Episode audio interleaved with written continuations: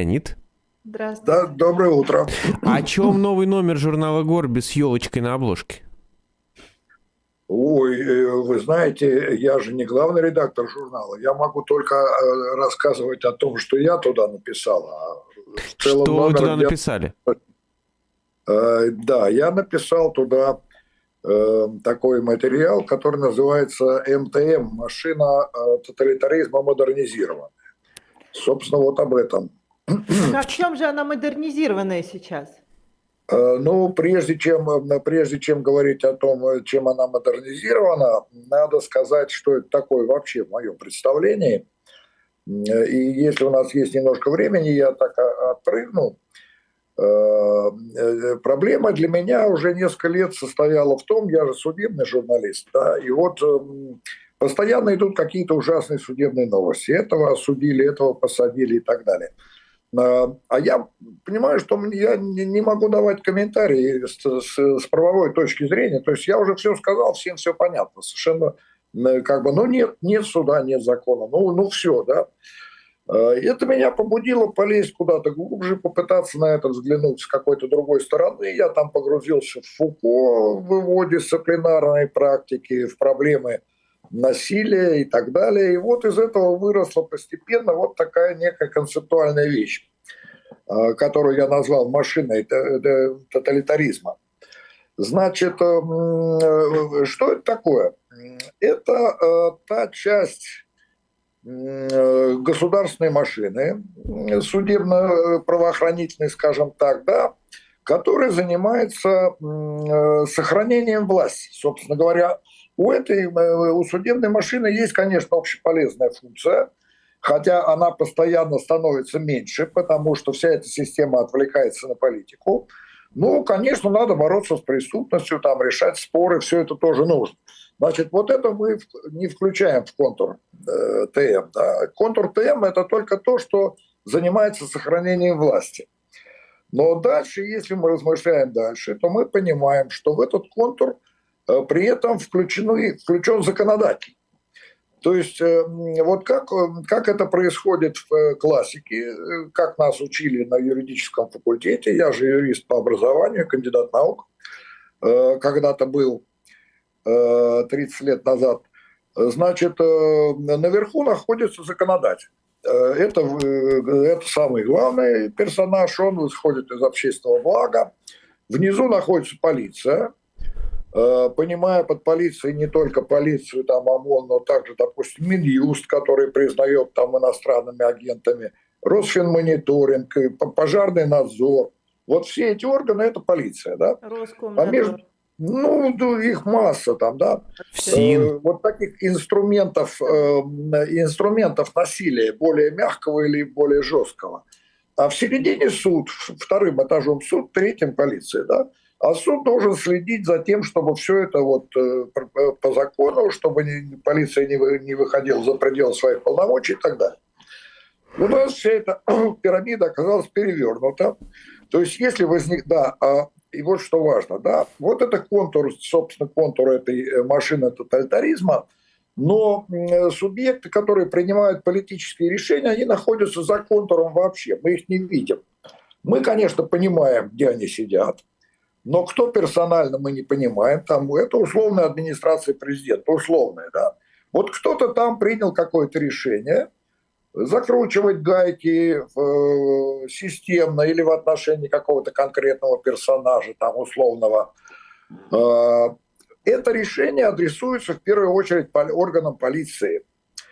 Органы полиции, им, в общем, пофигу э, закон, они готовы хватать любого, к сожалению, так сегодня – но когда они приходят в суд, скажем, за э, санкции на, э, на стражу, э, суд, суд может похватиться, что нет такой нормы-то, да?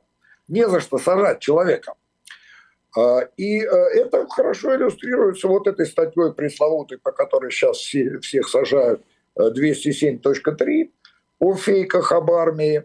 Вот 24 февраля началась э, специальная операция – сразу было понятно, что у нее будет много противников.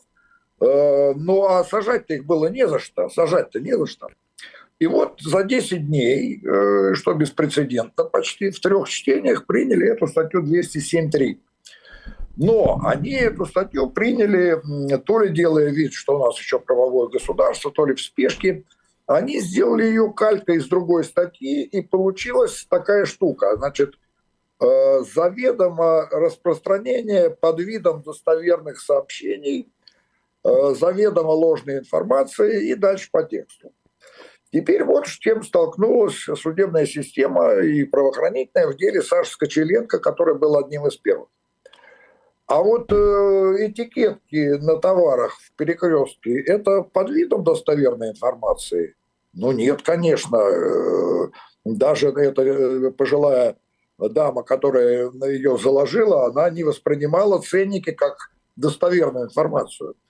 А э, э, была ли эта информация заведомо для Саши э, э, ложной? Ну, едва ли нет, она считала, что это правда.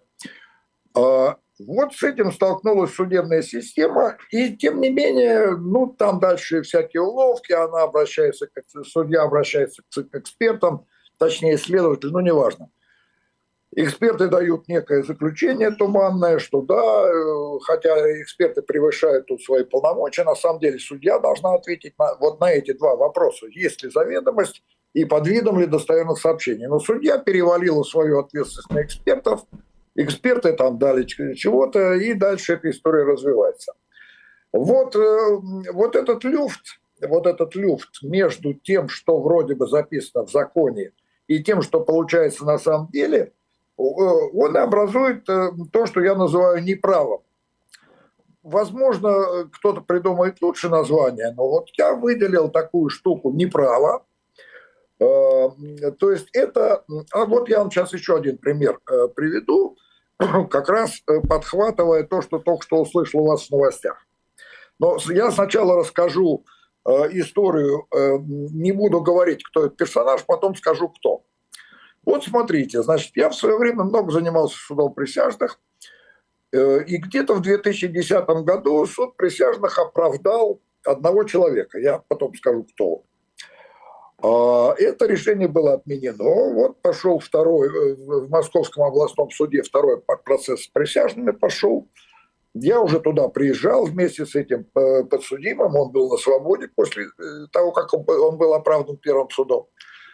Вот день вынесения вердикта. И вдруг судья, значит, объявляет, что ну вот э, двое присяжных не явились. Один позвонил и сказал, что его не отпускают с работы, а вторая что-то вот задерживается. Поэтому я заменяю этих двух присяжных запасными, и мы уходим значит, на вердикт. Ну, этот мой знакомый, эм, который подсудимый, он уже, значит, стал звонить жене, чтобы она ему сумку тюремную заготовленную привезла. А, но вдруг в перерыве к нему подбегает вот эта присяжная, которую убрали из основного состава. Она уже не присяжная, тут никакого нарушения нет, с ней можно разговаривать. Ну, я у нее спросил, а почему вы, собственно, опоздали-то? Она говорит, да вот я позвонила судье, просила на полчаса задержаться – мне кто-то ночью, а она в деревне живет, да, это Мособлый суд, мне кто-то ночью за, замотал ворота цепью и замок повесил. Поэтому я не могла выехать на машине, как обычно, и пришлось ехать на такси. Вот теперь смотрите. вот есть картина права. Судья в мантии, прокурор, присяжные, тонны бумаги. Это идет много месяцев, да, так сказать. Мы все делаем вид, что это подробно исследуется, что есть состязательность. А есть изнанка, да, есть так называемое оперативное сопровождение процесса. То есть опер, который даже не, не приходит в зал, а он где-то там сидит у себя, видимо, на связи с... Мы дальше это восстанавливаем, картину, но с вероятностью почти 100%. Значит, он на связи с помощником судьи. У этого опера есть, э, как у всякого опера, какие, какая-то агентура в бандитах, вот он эту агентуру по, по, значит, подтаскивает, у меня это называется присоединение, э, и дает задание сделать так, чтобы это, чтобы это вот присяжная не пришла. Слава богу, они ее не убивают, а всего-навсего вот такое остроумное решение. Значит, значит, вот есть право, а есть неправо, да. вот этот термин подчеркивает, что это все делается под видом права. То есть мы сохраняем как бы лицо, ну, чем дальше, тем хуже это получается. Но на, на самом деле все решается вот какими-то механизмами. Вот так я, примерно так я описываю вот эту машину, э, машину, э, машин террора, она у меня называлась. Ну, в результате вышла машина тоталитаризма.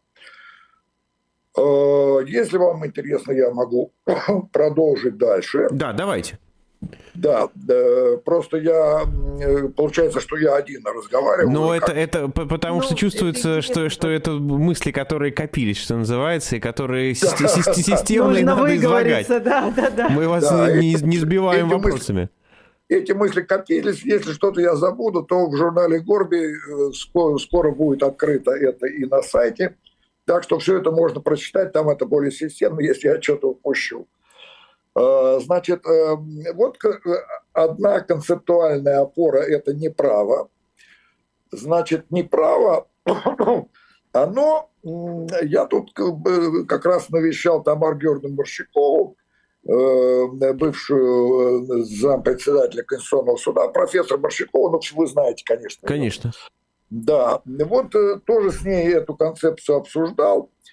И она никак не хотела согласиться с тем, что я говорю, Тамара Георгиевна, вот это не право, оно нормативно. Она говорит, нет, нет, нормативно только, нормативен только закон, и это очень опасно, то, что вы говорите. Но, э, э, может быть, надо, как сказать, по-другому, может, оно не то, что нормативно, оно определенным образом упорядочено. Это не произвол в собственном смысле слова. То есть это не рандомность есть своя логика в этом неправе, которая реализуется через понятийность. А, вот э, очень важное э, слово понятие, да. Э, это вот в том криминальном смысле понятия или это что-то другое? И да, и нет. И да, и нет. Потому что, может быть, тоже тут нужно терминологию изобретать. Но проблема, значит, штука в том, что вот над входом в эту МТМ туда же определенные кадры э, приходят, судьи, там, прокуроры, следователи. Вот там над дверью, значит, висит такая надпись «Горе непонятливо». Понятливость. Вот э, э, мы точно не знаем, как это все происходит, но я думаю, что судьям никто не звонит. Вот этого, так сказать, телефонного права, оно осталось давно в прошлом, потому что судьи прекрасно понимают, что от них ждут. А как это должно, как это работает? Милый мой хороший, догадайся сам? Ну, я, я думаю, что да. Э, Причем э, э, судья, следователь, они же закабалены своим статусом. Вот в свое время было много дискуссий по поводу пожизненного срока судей, и они как бы считаются пожизненно назначенными. Но на самом деле это, это уловка, потому что судья, э, надо еще добавить, а тут вот какая оговорка. Ой, я забыл самое главное это вам сказать. Кто этот человек-то был, которого... Сейчас э, я вернусь, простите, я перескочил. Кто Когда был этот... рассказывали. Да, да, да, да, да. Кто этот человек был? А этот человек, я ему три дня назад позвонил, именно в связи с тем, о чем вы сейчас говорили в новостях. Вот эти заморозило, заморозила половина Подмосковья. А этот человек был э, главой поселка Андреевка. А поселок Андреевка – это край Зеленограда. Прямо вот Мои через дорогу. места, знаю. Да, там чудесно. Вот с одной стороны Зеленоград, вся инфраструктура, с другой стороны, пожалуйста, лес, там озера какие-то. Ну, супер вообще место. И туда, естественно, пришли застройщики, э, которые стали, значит, через голову этого э, главы получать э, разрешение на застройку, пятачки, эти участки и, и не вкладывались в инфраструктуру никогда. То есть ни в отопление, ни в воду, ни в дороги, ни во что. Этот мэр пришел к, к этому застройщику, говорит, ну, братан, вот надо же как-то это самое, дороги там, в канализацию. Тот говорит, я тебе налом это все отдам. И он его спалил, он его заложил, тут же его взяли за взятку. Вот первый, э, первый состав присяжных его оправдал, потому что он все это объяснил, и, в общем, они ему поверили, что он не себе брал, вот был вынужден. Вот три дня назад я ему позвонил, говорю, вот, вот эти заморозки, это же ваша история. Ну, он говорит, да, ну я уже свое отсидел, значит, я уже в эту сферу не вернулся.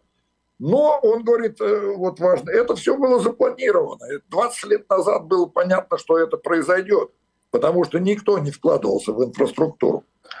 Значит, вот, вот этим одним из следствий этого неправа оказывается очень интересное явление – Э, что вот эти вот участники вот этой э, машины террора э, в обмен на то, что они проявляют политическую лояльность и все понимают, мы сейчас вернемся к этой понятийности, да, они получают как бы такую привилегию немножко заниматься коррупцией. Потому что вот это дело этого мэра, конечно, было не политическое, оно было просто заказал его вот этот вот застройщик. Uh-huh. То есть они получают, вот в рамках этой понятийности, они получают возможность под, на своем уровне немножко под, под, подзарабатывать там. На уровне ГАИ собирать взятки, на уровне там э, какой-то покрупнее, вот такими вещами заниматься, да, когда им отстегивают эти застройщики и так далее. Да. В этом принимает участие и законодатель, в том числе, потому что лоббируется законодательство которая позволяет вот этим всем заниматься. И вот возникает эта вот огромная э, трудноуловимая нормативность э, понятийности. Когда, в общем, я думаю, что судье никто не звонит, э, но судья подвешена, потому что как становятся судьями, вот это очень важно. Э, это началось в Мосгорсуде, когда еще была там Егорова. И сейчас это повсеместно, но последние исследования Институтом проблем правоприменения, по-моему, были проведены лет шесть назад. Сейчас это уже невозможно, потому что вообще никто ни с кем не общается. Но тогда они выяснили, что эм, где-то больше 60% судей, сейчас, наверное, больше, это бывшие секретари судебных заседаний и помощники судей. То есть вот приходит девочка на нищенскую зарплату, на дикую работу, секретарем, терпит, ее там всячески, значит, ей помыкают, потом помощник, горбасься на дядю. А потом через сколько-то лет, там лет через 5-6 она становится мировым судьей. Это все идет в стаж э, для будущей угу. пенсии. Через 20 лет выслуги ты получаешь очень хорошую это называется пожизненное содержание, пожизненное. А, достигает она 100%, 100% не, не всегда, но может достигать 100% оплаты. Ну, их плохо ли, да?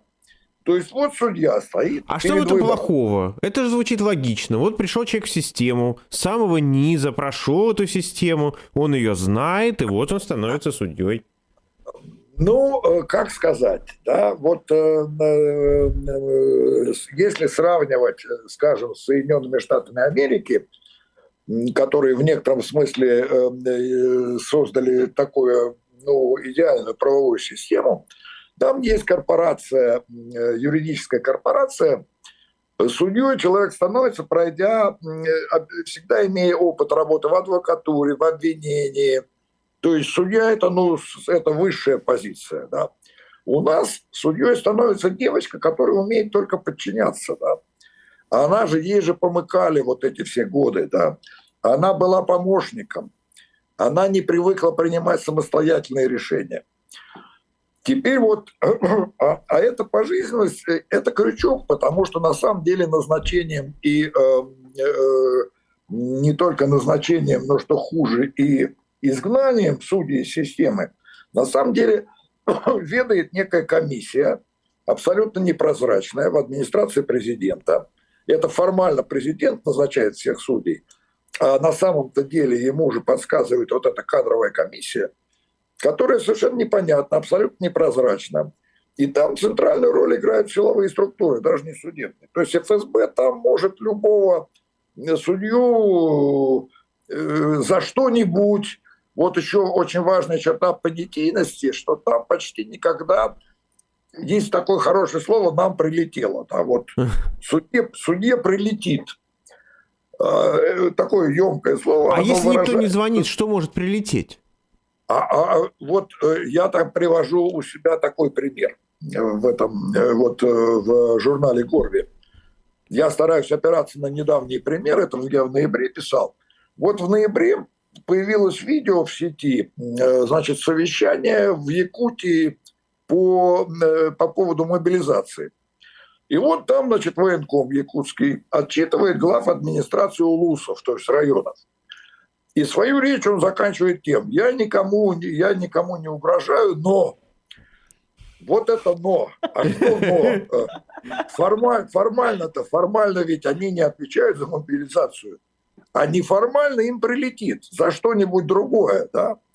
Вот точно в таком же положении судья, ему прилетит-то не за то, за что на самом деле на него ополчились. А всегда найдется там чаще всего это волокита, вот срок не соблюдал, там то. И каждый это понимает. И вот в рамках этой понятийности они прекрасно знают, э, прекрасно знают, что от них ждут. И лучше перебдеть, чем недобдеть. Вот эти чудовищные сроки, а уже ведь э, появилась практика. И вообще очень важное слово «практика». Есть закон, который теоретически превыше всего, а есть практики, которые из этого закона, этот закон фактически нивелируют. Да? И вот появилась практика, что вот за эти фейки дают 7-8 лет лишения свободы. Чудовищно, конечно, только за слова давать 7-8 лет, но сейчас не об этом речь, а о том, а кто эту планку установил. Да сами судьи, да, потому что лучше перебдеть, чем недобдеть. Вот они дали не 3, а дали 7-8, да, э, чтобы гарантировать, ну уж тут наверняка я сделал то, что от меня ожидают. Вот еще в чем суть этой понятийности.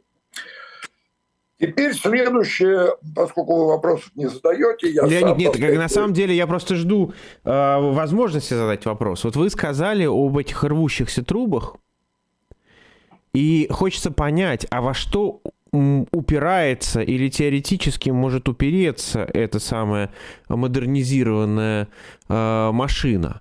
Э, машина, да, да, да тоталитаризма. Да, да, да, Только в законы физики, что ли? Я обязательно об этом скажу. Именно в законы физики, в конечном итоге. Потому что и сейчас еще одно, извините, еще одно очень важное концептуальное замечание okay. вот, э, в этой машине, да. А, вообще термин машина я взял у Жиля Делеза, да я начитался всякого умника. Э, значит, у Делеза э, он еще использует термин «сборка» или машина. Значит, сборка или машина – это такое соединение абсолютно, на первый взгляд, несоединимых вещей. У него хрестоматийный пример – это оса и орхидея. Да? Ну, как вообще, как, как, какое отношение оса имеет к орхидее? Вроде бы, да. Но вот эта сборка, да, она дает нужный эффект, то есть опыление и так далее. Э, его подхватывает Бруно Латур, еще есть такой интересный философ, э, ныне живущий, который говорит, что вот в эти сборки э, эффективно соединяются люди, вещи, идеи, программы и так далее. Да?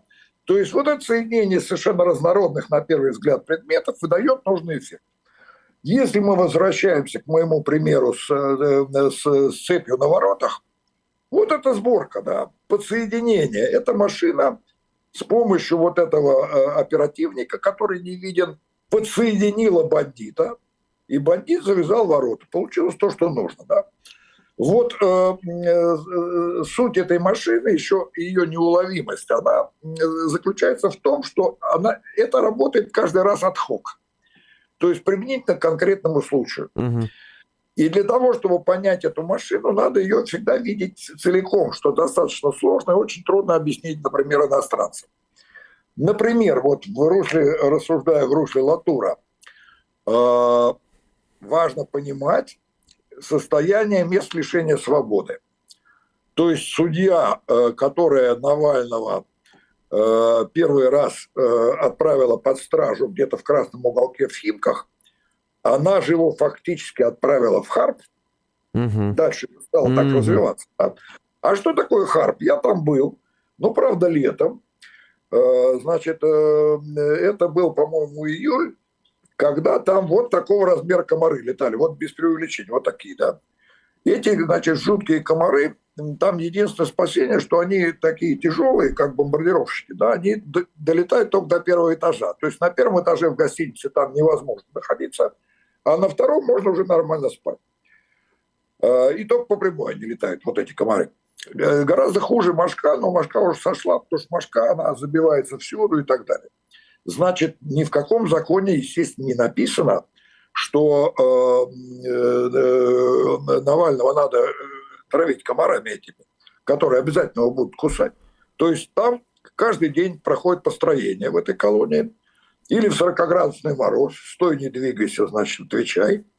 А, или летом это тебя будет жрать мошка и комары. Это практика, да, это подсоединение комаров ко всей вот этой... Mm-hmm. И вот если мы не видим всю эту машину в целом, мы не понимаем, как она работает, да. Ну вот, собственно говоря. Э, ну, вот две минуты концепция. на то, как, почему в физике, что называется, да. есть спасение. Ну да, ну да, да. Вот эта машина выглядит абсолютно э, неуязвимой или очень трудно уязвимой. Непонятно, что с ней делать теоретически, если вдруг меняется, так сказать, власть. Ни одна страна не справилась с этой проблемой. Ни Франция, ни Германия после войны единственный успешный опыт – это присоединение ГДР, когда ГДРовские судьи просто были заменены, но там было кем заменять из, из ФРГ. Mm-hmm. Что со, всем этим, со всеми этими людьми делать? Очень не, пока непонятно. Но это, э, значит, сама эта машина неуязвима, но уязвим ее фундамент. Она же все-таки основывается на какой-то экономике. И вот это вот, вот все эти коррупционные доходы, без которых она не будет работать, они же из экономики появляются, да. А вся эта, вся эта э, штуковина, она, конечно, абсолютно деструктивна в экономическом смысле, потому что невозможен долгий горизонт. Ни один бизнесмен не может вкладываться в долгую. Э, обожрать и скрыться – это девиз, так сказать, э, самый главный. И все это летит, полетит в тартарары в экономическом смысле слова. Что дальше будет, мы не знаем, но вот, вот ущербность этой машины, она вот в этом. Угу. Ну вот, собственно говоря... Ну, то есть, основные... видите, кроме, кроме закона физики, все-таки есть еще законы экономики, на которые можно в этом смысле а, надеяться. Одно, я думаю, что это одно и то же. Да. Физика в, в союзе с экономикой. Спасибо большое.